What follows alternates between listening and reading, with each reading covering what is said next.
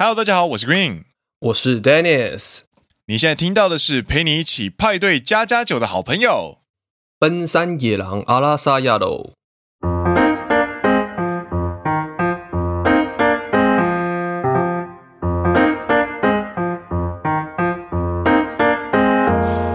耶！欢迎来到第九季的第五集。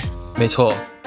奔山野狼是一个由两位在日本当上班族的双男子 Dennis 和 Green 所组成的团体，内容是我们平常在日本所见所闻与日常观察，认真听长知识，轻松听好舒服的谈话性节目，刚好声音也很好听，所以放着当背景也很舒服的收听哦。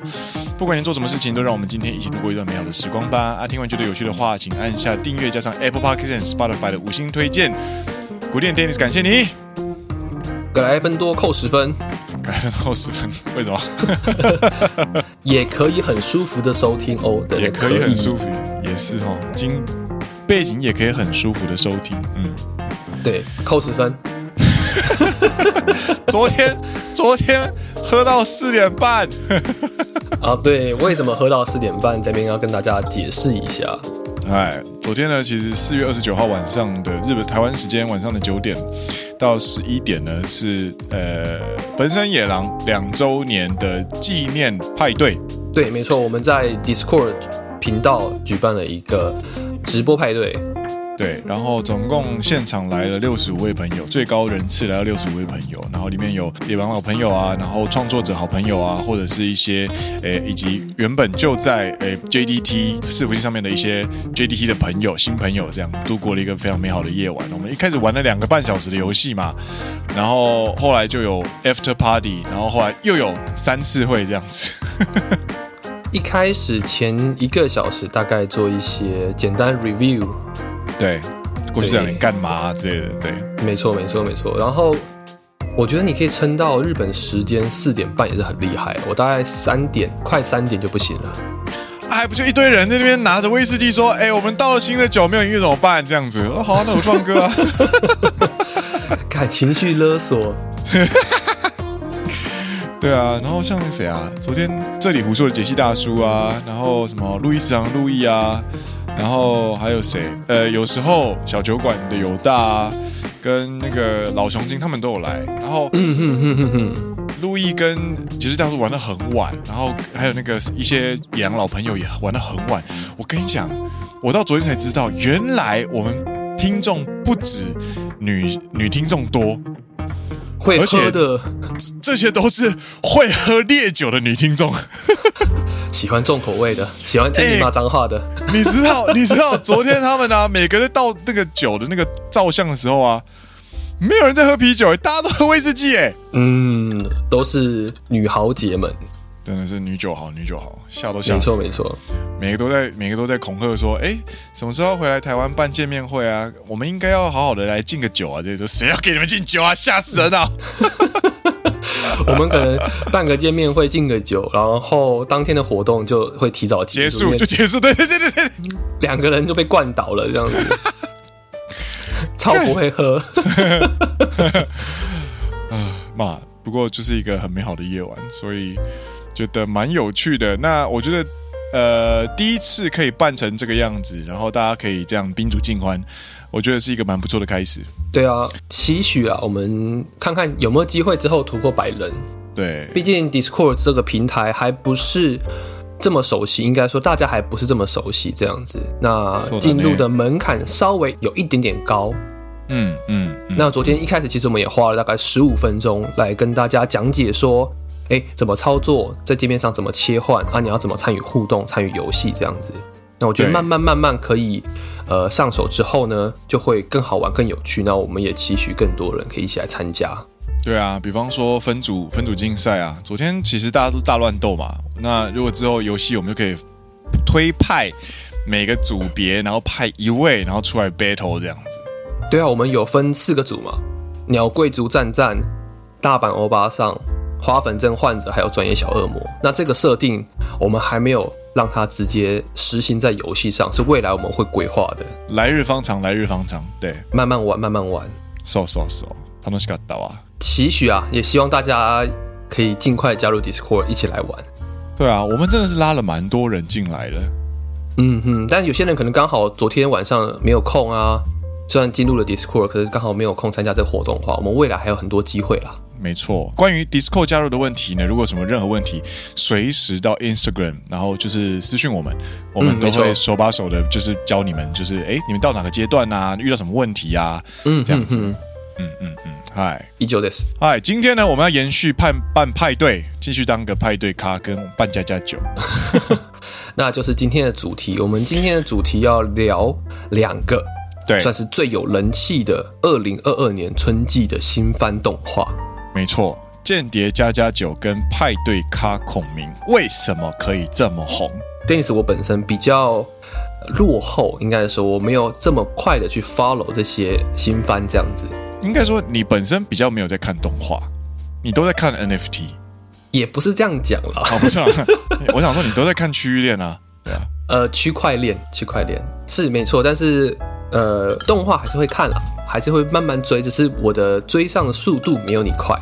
我其实说实在，我也很久没看动画了，所以这个这一次这一次《间谍家家酒》跟《派对咖孔明》可以红到让我必须要觉得这个我不看不行。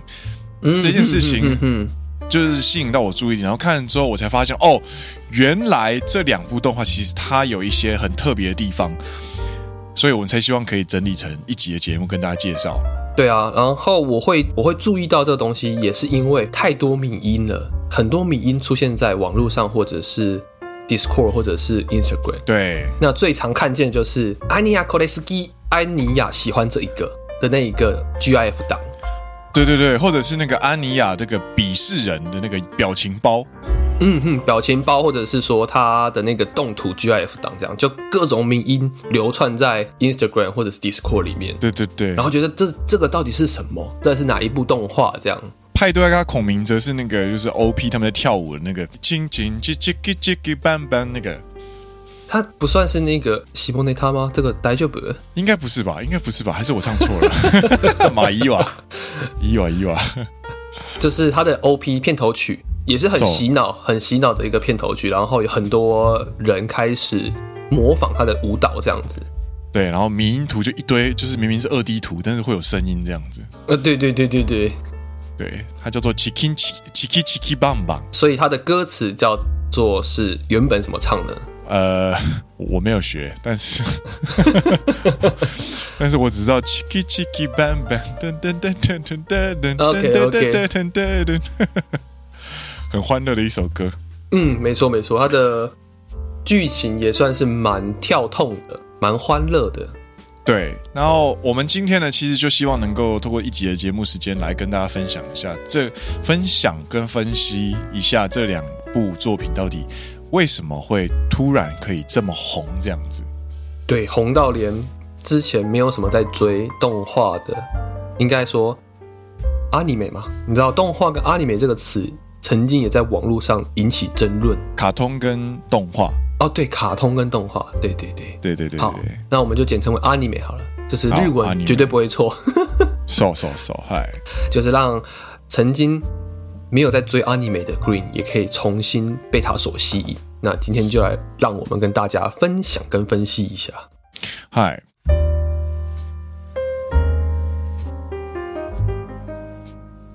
这两部呢，《间谍家族》跟《饭派对卡孔明》呢，他们两部呢都是在都是在二零一九年开始连载的漫画，嗯、对。然后后来受到非常多的人瞩目之后呢，就是宣布改编成动画，然后在二零二二年的新番就是正式释出。因为在漫画时期累积的大量的人气，所以在这一次动画就造成了引爆话题，然后成为了社会级的现象，全世界世界级的就是仔仔们或者是网络使用者们都。非常喜欢这两部，我们今天呢就是想要来分享一下。那分享的方式呢，就是我跟 Dennis 都透过第一集的内容跟剧情去跟大家解释说，为什么这两部会这么切中主题。这样子，你知道，在你有听你有听饶舌嘛？那你知道每一句饶舌的 punch line 其实都会带给人很强烈的印象。嗯哼哼，如果有压到你的点的话，你就会觉得很爽，就有打到你的点。对，那其实我觉得动画的第一集，其实某种程度上就是跟 punch line 的意思是一样的。你只要那个名场景和名台词，它聚焦的非常的漂亮的话，那这一部作品它就会爆红。因为第一集就是一个开头，如果开头没有打中你的点的话，你就不会看下去啦。而且开头开头第一集通常都是诶制作组花最大力气在做的一集。嗯哼哼哼，所以算是实力展现或者是 sample 的那种感觉，火力展现的感觉。对，对对对对对。如果你第一集没有做好的话，那可能后面你就觉得，哎，那这这一部可能就没有那么好看这样子。嗨，那首先呢，我们要先来介绍的就是《间谍加加九》这部动画。我记得这个漫画你在二零一九年，嗨，应该说。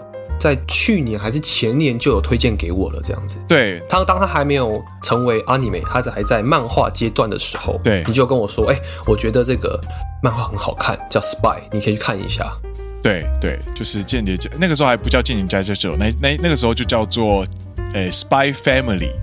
对对对，叫间谍。大家可能还有一些朋友没有看过这一部，它就叫《间谍家家酒》。它的故事呢，大概就是一个所谓的，诶，间谍叫做黄昏，没错，他奉命要调查，就是诶，东国政治家戴斯蒙德的阴谋。他因为呢，这调查对象的唯一公开场合只有他儿子的就读的学校伊甸学园所举办的恳亲会，所以他必须要让自己的小孩呢进入伊甸学院就读，去以家长的身份参加恳。恳亲会才有办法接近对象。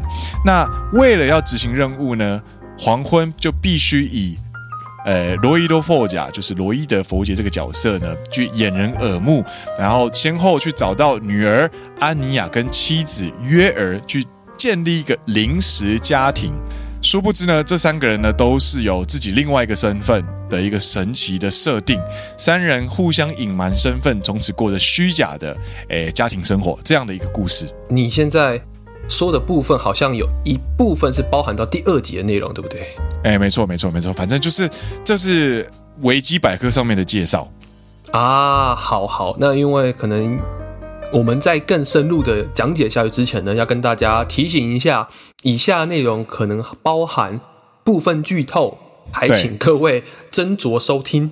啊，对对对对对对对对，我刚刚忘了讲，这局这本就在剧透，对，所以大家对对，就是第一集被我们剧透也没差，你就赶快去看就对了啦。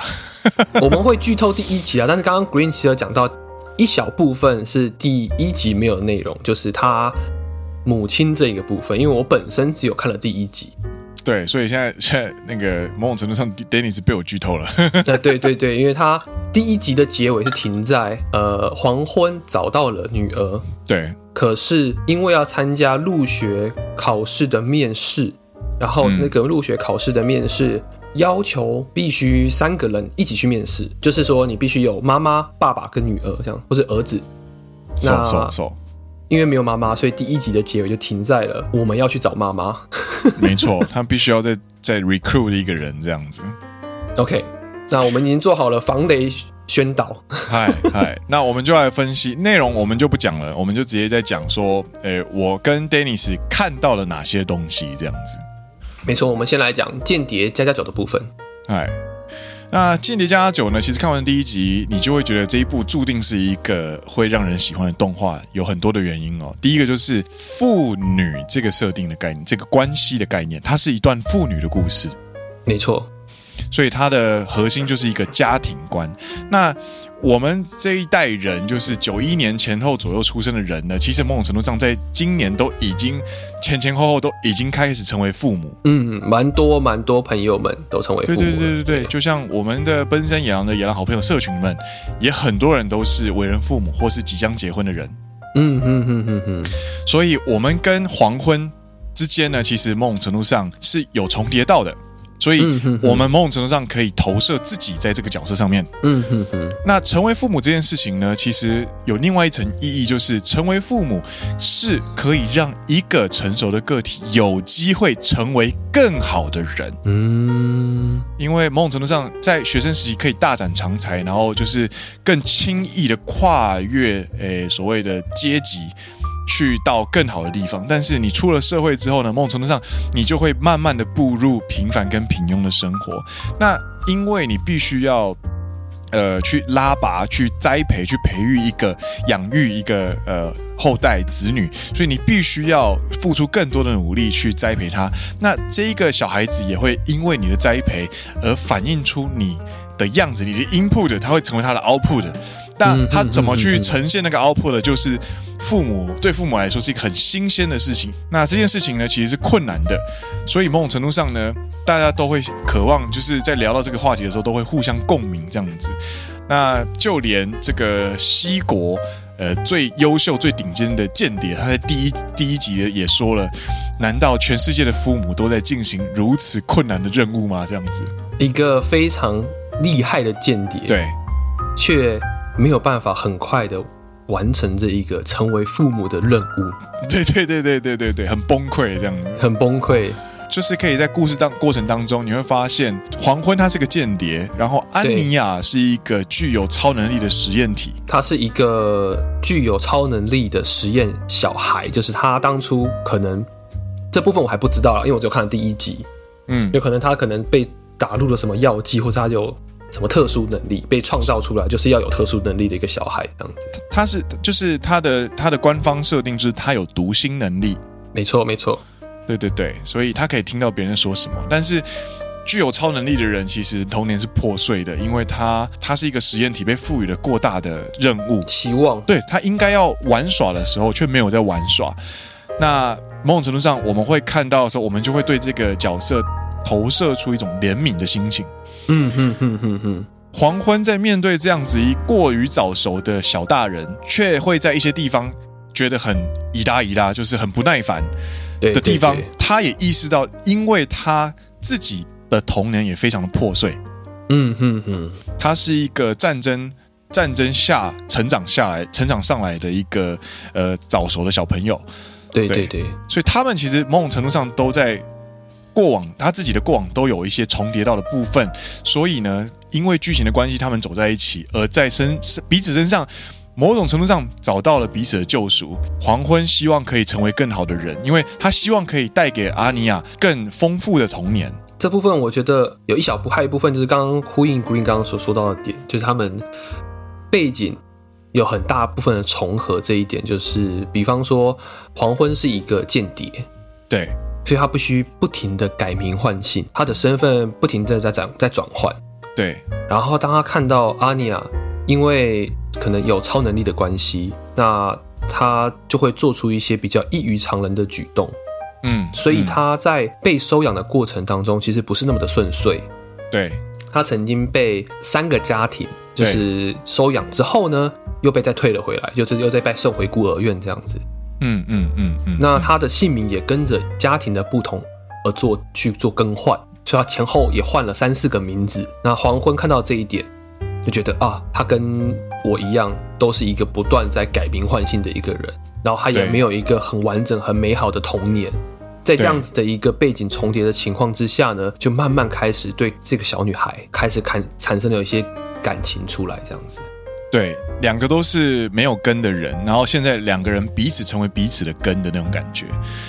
那这种归属感呢，其实，在第一集的最后，就是他们唱完片尾曲的最后，你那个你你应该有看到一幕吧？就是，呃，阿尼亚就是钻到钻钻钻进那个累在沙发上睡着的黄昏的怀里，然后满足的一起睡着。对对对，我觉得那一幕就是《间谍家族》第一集给观众们一个很强的 punch line。就是黄昏自己也有说啊，啊，我真的太失败的一个间谍，还是他是用失格，我有点忘记他的。对，失格失败，我竟然就是会，我竟然在别人的面前睡着。对对对对对对对对对。但其实这个就是他自己开始在产生变化，就他已经不是一个间谍，他要成为一位爸爸。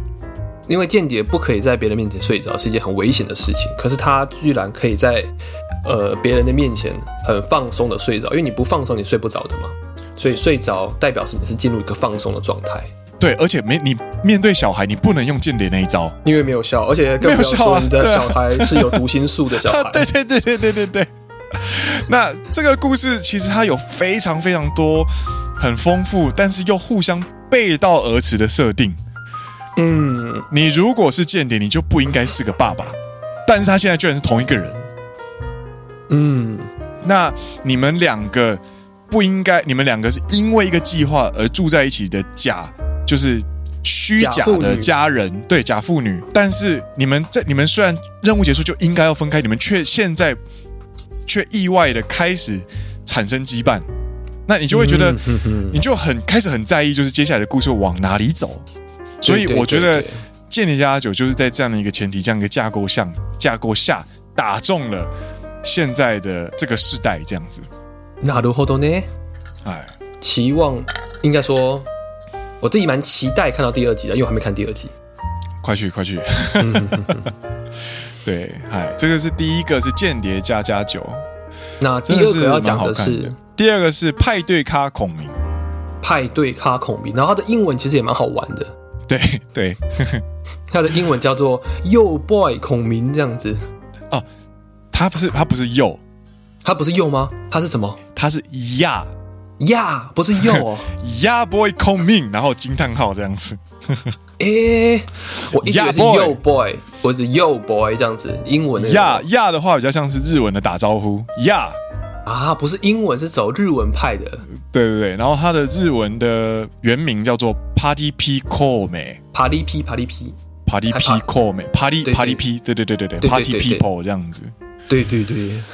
我真的觉得他的中文翻译真的是有够赞，就叫做派对咖孔明这样子，有到位，有到位，非常非常到位。嗨，那这一部呢，就是简单来说，就是呃，描述在三国时代诸葛亮在五丈原中病死之后呢，阴错阳差转身到二零二二年的现代东京涩谷，然后一进来涩谷就是在 Halloween Party。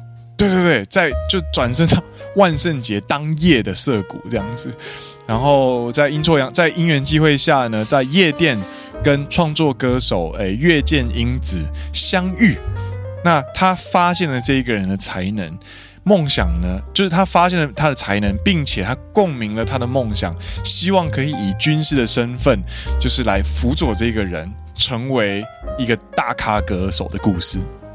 嗯。一开始的设定也很好笑，我觉得第一集里面让我最印象深刻，或者是最爆笑的一点，就是酒吧老板是一个三国志迷这样子。啊，对对对对对，我觉得这个酒吧的老板他算是一个很重要的存在，他如果不存在的话，我们这个设定就会结束，因为他在现代活不下去，他没有收入，对，他没有他没有收，他是一个无，他是一个。对，他就是一个无无休 无职、没有收入、没有工作的一个人，这样。然后，对对对，然后呃，应该说创作团队为了给他一个工作吧，给他一个合法性、合法性工作，让他在现代有个存在感，就是他刚好遇到酒吧的老板是一个三国志的 otaku，三国志的大粉丝。对，然后他说，现代的年轻人。都不懂《三国志》，我我一直在寻找一个可以跟我聊《三国志》的朋友，这样子，《三国志》的同好。他是说可以跟我聊《三国志》的打工仔。哦，打工仔，打工仔，对，拜多拜多，说说说，对对，因为可能年轻人打工都是年轻人，然后大家都不想，就是比较没有在看《三国志》这样子。对对，他就他的他的面，他就是面试的第一题就问：如果你真的是诸葛亮，那你回答我，为什么你当年要派马谡去守街亭这样子？对对对，然后 干超酷的，然后诸葛亮就开始很真诚的一个字一个字跟他讲解，讲到最后还流泪，然后老板就跟着哭说：“哦，原来是这样子。”跟着哭说：“对，当初就是这样流泪斩马謖这样子。”OK，这个设定我喜欢，你我也觉得蛮对对对对对对对。其实呃，老板他这个设定其实很很有趣，因为老板就代表是他是这个夜店的领导者。对对对。所以就等于是刘备的角色，他是一个小间夜店的老板，所以就等于是魏蜀吴里面势力相对小蜀国的领导者的那种感觉。然后在里面还有一幕，在老板叫英子去唱歌表演的时候，啊对，然后老板就说：“哎，他像他这么有才能的人。”不应该留在我们这一种比较小的 club 里面，应该去更大的大手事务所，应该会有更好的发展。对，然后因为诸葛亮是呃中国之前的人这样子，历史人物，他不知道什么叫做大手事务所。对，然后他就问老板说：“哎，老板，什么叫做大手事务所？”嘿，然后老板就回答说，就是魏国的感觉。拿着后头，然后就立刻秒懂。我觉得这个，我觉得这个地方超有趣的，这个也很有趣，就是啊啊，对我就是在一个这个东西，我觉得是也是呼应啦，就是他用这个设定去呼应到说，诶，英子在一个现在还没有那么有势力的一个集团或者一个 club 里面，对，然后诸葛亮也是这个蜀国的一个军师这个部分，对，然后呃，虽然他可能去魏国有更好的发展，对。那但是他愿意留下来这个地方一起打拼，一起为了这个 club，就像诸葛亮愿意去蜀国，愿意留在蜀国这一个可能势力没有那么大庞大的地方去打拼的一种感觉，我觉得是一个呼应。对对，这呃，其实他在现在想起来其实也是蛮蛮有趣的，就是他之所以跟着刘备，是因为他共鸣了刘备治国的思想，他希望能够打造一个太平盛世。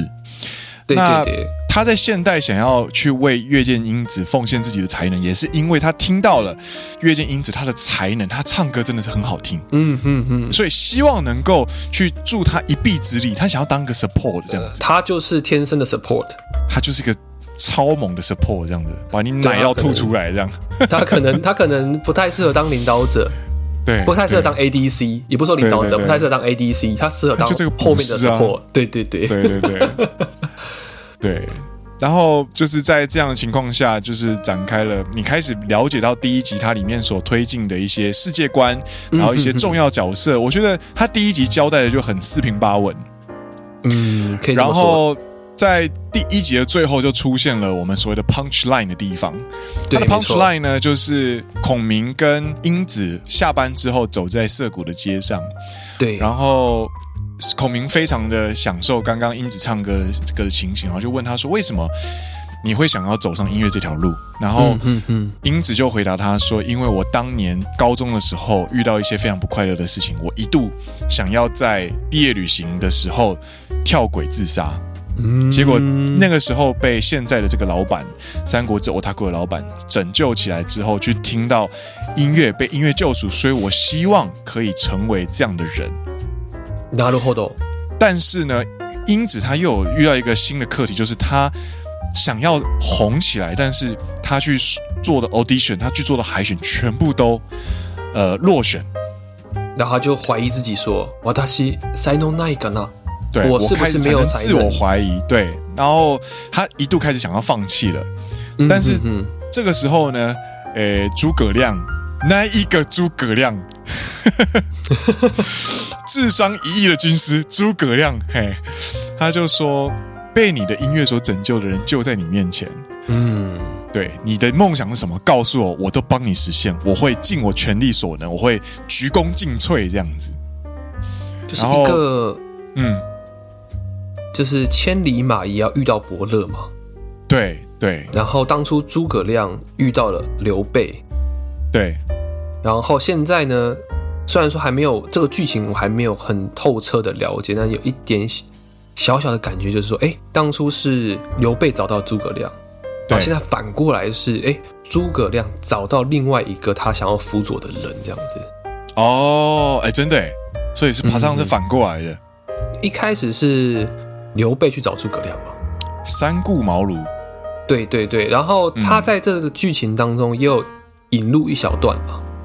就说当初三顾茅庐的时候，他来拜访我三次，对。而现在呢，是我听了你三次的音乐，让我想要辅佐你，对，因为我认可了你，我希望可以让你，我可以，我希望可以实现你的愿望，这样子。对对对对对。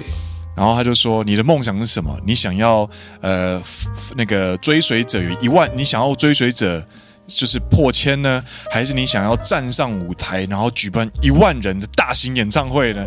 然后一个已经丧失希望的人，现在听到这些提案，而且是一个非常具有画面的一个大梦想的时候，他无法克制自己的眼泪，就是要掉下来那个阶段。我觉得那个画面是非常强烈的，就是诸葛亮又赋予了这个人新的希望，因而且你甚至相信这个东西是有可能会实现的。嗯哼哼哼哼。然后他最后就说：“你你最最后英子就回应了诸葛亮，就说：我觉得你实在是太狡猾了，因为被你这样一说，我我不禁又想要继续努力起来的那种感觉。他就是一个很棒的 punch line，就是彼此互相珍惜啦。对，没错没错。然后这一部作品就是 Green 跟我共同就是承认，应该说一致同认，还有另外一个亮点，嗯，就是他拿起吉他是从调音开始。哦，对对对，他拿起吉他要弹之前有先调音，就是如果听众里面有玩过乐团或者有弹过吉他的人就知道，你吉他调完音之后呢，你放在那边一段时间，它的弦因为它弦的张力，对，会导致它的旋钮有点松动，所以你只要放在那边，你每次要弹的时候呢，你在弹之前一定要先调音，没错没错，不然就会变成那个吉他之神。对，就变成汪东城。对，就会变成汪东城，因为你的吉他会，你的弦会稍微走音。然后这个小细节，就是讨我们讨论的时候就一致公认说，哎，他英子拿起吉他弹，就算不调音，它不会影响整个剧情的走向。对，它就只是一个小小一个小部分，你一个小细节而已。对，对，五秒钟的五秒钟的小桥段而已。对。但是这个小细节就会让有玩乐团或是有弹过吉他的人知道说，你懂，你懂，你有你有抓到这个小细节。我承认你，对，You got me。You have my respect。对，真的，就是这是尊重，就是哎，这个团队有认真去就是调研，对，他并不是扮家家酒在弹吉他。他是认真的弹吉他，他是知道，他是知道一个人的生活是什么样子，这样子。对，对就哦，我尊敬你，OK，You got my respect，这种感觉真的，我是觉得蛮有趣的。然后回到回到，就是我想要回去总结一下，就是《派对卡孔明》这一部动画，它背后为什么会让人这么有这么这么的让人喜欢的原因，就是因为他这个故事其实说的结结论来说，他就是一个怀才不遇的音乐人遇到了伯乐。对，而且让他有机会大展长才的一个故事。嗯哼哼哼哼。那现在这个时代呢，其实每个人都是创作者。日本有一个名词叫做现在叫做总体一亿的创作者时代，每个人都有自己的 Instagram，有时候还有小账号去经营，就是比方说美食啊，嗯或者是像我们一样，我们的副我们的在工作之余，我们来做播客节目啊，对，来做 Podcast，或者是。有人很喜欢拿着相机或者是手机开始上街去拍当 YouTuber 啊，其实这些东西都是现在我们的一个时代，每个人都有自己的才能。那有才能的人都希望可以被珍惜、被聚焦，希望可以带来更多的流量，来确保自己可以有更多的机会向上，在这个自己人生里面了，制造出那么一点点的不一样。对，可以在有限的人生里面制造不平衡。就造就一个不平凡，然后来透过这样子的一个成绩来确保自己在这个世界上存在的价值。嗯嗯嗯，对。那我觉得某种程度上，我们其实会很羡慕英子。我们在羡慕他的同时，我们也会有另外一个心情，就是我希望你成功，因为我们都知道怀才不遇是多么令人呃气馁的事情，沮丧的事情。对对对对对，你现在你的旁边有诸葛亮，你快冲啊！高高高高高的那种感觉，对对对，你有一个这么强力的捕师军师，对对对，你一定要成功，你一定要成功这样子。嗯哼哼，这一部又有另外一个点，就是之所以他们之间的情感可以真实，是因为你知道诸葛亮的欣赏是有根据的，因为英子唱歌真的很厉害。对对对，他去找了一个真的有唱歌底的声来的人来当声优这样子。嗯哼哼哼哼。对，然后我觉得我在第一集我就有被这两个人说服，就是我我有被诸葛亮说服，我有被诶英子说服，我甚至有被老板说服，所以我认为这个世界观对我来说是成立的，而且我认为这个故事线是有魅力的，嗯，所以我觉得我完全可以理解他们这两这一部以及《间谍家家酒》这两部呢，就是成功的原因嘛，对，そうだね，そうだね，嗯，其实最后做一个小结尾，就是其实。 什么东西会受欢迎？其实某种程度上，你拉回来就是你可以去看这个时代的听众到底缺什么东西，追求什么东西。一旦你切中那个市场，作品就会受欢迎，会有流量。那我觉得在二零二二年这个春季啊，其实大家其实某种程度上，呃，累了嘛，然后或者是会有一点疲倦的那种感觉。所以某种程度上，这两部作品呢，它提供了一个就是所谓的家庭的归属感。そうだね。嗯。 或者是一个可靠的忠诚，或者是互相欣赏的千里马遇伯乐这样的一个两个心理需求，然后去为这个世代、这个时代去提供了一个最温暖的一个诠释，或者是一个疏解的那种感觉。对对对，真的是某方面来说，你在看 anime 的时候呢，你不只是在享受剧情，你同时是在治疗你自己心中的某一个部分。啊，对对对对对对对，讲得很好，自我疗程。对啊，所以很推荐大家去看这两部作品。如果你没有看动画的习惯呢，其实没有关系，你可以就就当做是我被被 Dennis 跟 Green 骗好了，你就去看看《间谍家家酒》跟《派对快孔明》到底是什么东西，你就找来看看。对啊，啊，觉得好看的话就一起来看。嘿，很方便的是 Netflix 上都有。So So，然后台湾还有那个就是呃巴哈姆特动画风。嗯哼，都是两个都是都上面都会有正就是合法的收对对对对。收看频道收看管道正版平台这样子，在现在这个时代还是要 还是要尊重一下著作权，我们还是要在节目当中跟大家推广一下。哎，现在有一个支持可以正用正版去支持创作者的一个影音平台啦。So，所有个岛嗨，所以今天的节目就推荐了这两部，呃，算是二零二二年最有人气的两部。阿尼美新番给大家，对，为大家就是准备复苏 Corona 这个带来的疲劳的同时呢，可以带来一点新的活力，一点新的乐趣，这样子。没错。好啦，那乐乐等就聊到这边啦。我们今天节目这边告一段落。我是 Green，我是 Dennis。你现在听到的是陪你一起派对加加酒的好朋友奔山野狼阿拉萨亚喽。我们下一再见喽，大家拜拜。